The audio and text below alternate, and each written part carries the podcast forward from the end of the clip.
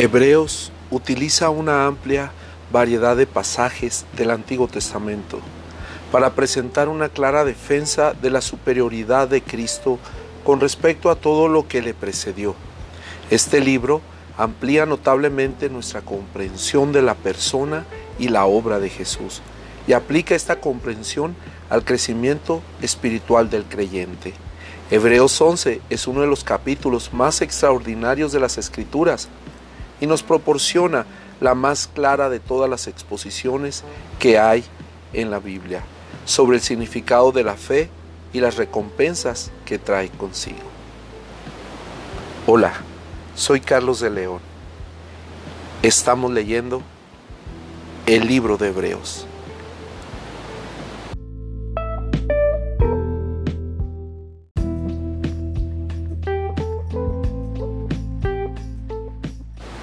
Hebreos capítulo 12.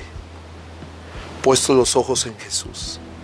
Por tanto, nosotros también, teniendo en derredor nuestro tan grande nube de testigos, despojémonos de todo peso y del pecado que nos asedia, y corramos con paciencia la carrera que tenemos por delante. Puestos los ojos en Jesús, el autor y consumador de la fe, el cual por el gozo puesto delante de él sufrió la cruz, menospreciando el oprobio, y se sentó a la diestra del trono de Dios. Consideren aquel que sufrió tal contradicción de pecadores contra sí mismo, para que vuestro ánimo no se canse hasta desmayar, porque aún no habéis resistido hasta la sangre, combatiendo contra el pecado. Y habéis ya olvidado la exhortación que como a hijos se os dirige diciendo, Hijo mío, no menosprecies la disciplina del Señor, ni desmayes cuando eres reprendido por Él porque el Señor al que ama disciplina y azota a todo el que recibe por hijo. Si soportáis la disciplina, Dios os trata como a hijos. Porque, ¿qué hijo es aquel a quien el Padre no disciplina? Pero si os deja sin disciplina, de la cual todos han sido participantes, entonces sois bastardos y no hijos.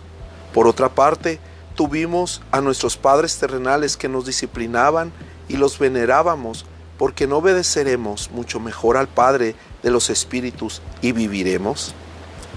Y aquellos ciertamente por pocos días nos disciplinaban, como a ellos les parecía, pero este, para lo que nos es provechoso, para que participemos de su santidad, es verdad que ninguna disciplina al presente parece ser causa de gozo, sino de tristeza, pero después da fruto apacible de justicia a los que en ella han sido ejercitados. Por lo cual, levanten las manos caídas y las rodillas paralizadas, y haced sendas derechas para vuestros pies, para que lo cojo no se salga del camino, sino que sea sanado. Seguid la paz con todos y la santidad sin la cual nadie verá al Señor. Mirad bien, no sea que alguno deje de alcanzar la gracia de Dios, que brotando alguna raíz de amargura os estorbe y por ella seáis contaminados. No sea que haya algún fornicario o profano como Esaú, que por una sola comida vendió su primogenitura. Porque ya sabéis que aún después, deseando heredar la bendición, fue desechado y no hubo oportunidad para el arrepentimiento, aunque la procuró con lágrimas. Porque no os habéis acercado al monte que se podía palpar y que ardía en fuego, a la oscuridad, a las tinieblas y a la tempestad, al sonido de la trompeta y a la voz que hablaba, la cual los que la oyeron rogaron que no se les hablase más, porque no podían soportar lo que se ordenaba. Si a una bestia tocare el monte, será apedreada o pasada con dardo.